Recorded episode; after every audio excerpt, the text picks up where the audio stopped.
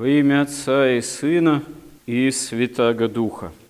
Спасение от греха и смерти для каждого человека дано нам в Церкви Христовой, как в богочеловеческом организме, и сам Христос, являясь богочеловеком, спасителем, и церковь свою созидает именно как свое богочеловеческое тело, и продолжает церковь уже две тысячи лет после евангельской истории созидаться также именно как особый промысел Божий, как богочеловеческое тело Христова, и осознать это, прочувствовать это, понять это в какой-то степени возможно только имея веру и, возможно, только если мы этим богочеловеческим телом Христовым становимся сами.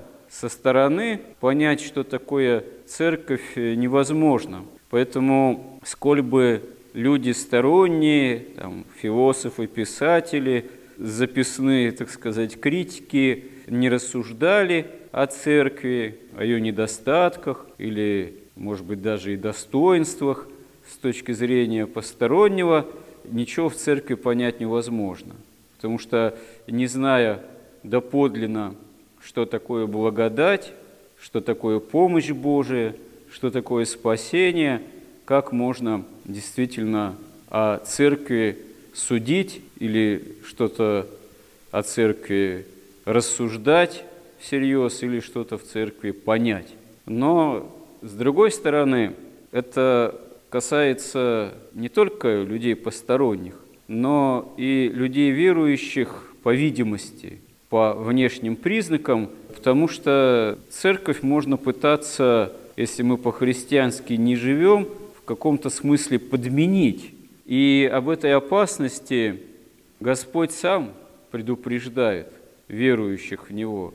И образом этого, примеру, в одном из евангельских эпизодов служит чудо, имеющее такой карающий характер, в отличие от большинства чудес Господних, которые имеют характер милующий, исцеляющий человека, то вот чудо проклятия бесплодной смоковницы, оно характерно тем, что Господь показывает, что Он имеет власть и силу и покарать и показывает не на человеке, а именно вот на этой смоковнице, на которой он хочет найти плода и не находит, хотя оно было, это дерево богато украшено листьями, но если вдаваться в подробности, на самом деле оно такое вот было богато украшено листьями недолжным образом, потому что когда такое со смоковницей происходит, это как раз время для нее должно было бы быть плодоношение. А она почему-то выглядела плодоносящей издалека, но если пытаться на ней было искать плод, то плодов не было. То есть это был такой обман, это был такой пустоцвет. И вот Господь на глазах учеников проклинает эту смоковницу, а потом, через недолгое время, после того, как они побывали в Иерусалиме, и Господь изгонял торгующих из храма, ученики увидели, что смоковница засохла, и говорят, апостол Петр говорит Господу, смотри, Рави, смоковница, которую ты проклял, она засохла. И Господь в ответ говорит, что имейте веру Божию. Если будете иметь веру и скажете горе сей, сдвигнись, вергнись в море, то будет вам по вере вашей. Почему здесь одно с другим соседствует? Слова о вере, о том, что верой можно горы передвигать, в завершении фактически этого эпизода.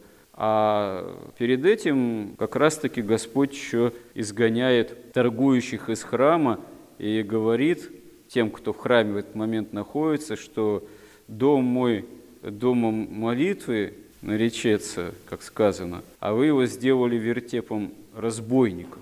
Вот это очень страшная опасность, которая может человека, даже считающего себя верующим, как большинство современников Христа, и законоучители, и фарисеи, и садукеи, книжники тоже, вся эта вот элита израильская, они же себя считали, безусловно, верующими людьми, но они из ветхозаветного храма, который являлся прообразом храма новозаветного, церкви, грядущей, истинной, они сделали вертеп разбойников.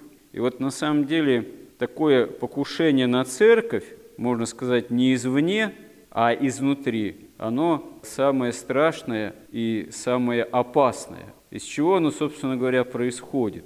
Ну, когда человек имеет такую, можно сказать, специфическую веру, что не горы греха с себя свергнуть желает усилием веры с помощью Божией, а когда он хочет церковь и Господа использовать в каких-то своих целях устроение земной жизни, сделать из церкви такое коммерческое предприятие, почему бы и нет, если ты хочешь таким образом себе, так сказать, на жизнь заработать, имея вроде даже и веру, просить у Бога только помощи в устроении земных дел, действительно, почему бы и нет, это ж просим помощь у самого Господа, вот. И ведь Господь милостив действительно во многих нуждах, во многих проблемах готов помочь. Но что взамен Господу дадим? Вот. В чем действительно перед Господом оправдаемся? Если будем бороться с грехом, если будем сами стараться чем-то способными быть пожертвовать Христа ради в отношении к Богу и к другим людям, тогда да, есть надежда, что бесплодной смоковницей не окажемся. Но для этого надо действительно не просто иметь внешность такую православную, слово употребление такое все тоже православное, там, четками опутаться с головы до ног православными, вот, ну и так далее и тому подобное. Вот, этого, собственно говоря, недостаточно. Нужно не только видимость иметь, и не только слова, но действительно веру уметь показать не только на словах, но и, как говорит апостол, и из дел самих. И это действительно очень важная задача, чтобы мы церковь так понимали, церковь так осознавали, так ее в своей жизни ощущали – чтобы это действительно для нас был не просто способ устроения земной жизни, но действительный образ взыскания во Христе Царства Небесного. И тогда все, что мы поживаем, оно истинно будет Господом нам дано, а самое главное, действительно, само Царство Небесное нам уже дано Господом. Нам только его нужно взыскать и научиться этому. Аминь.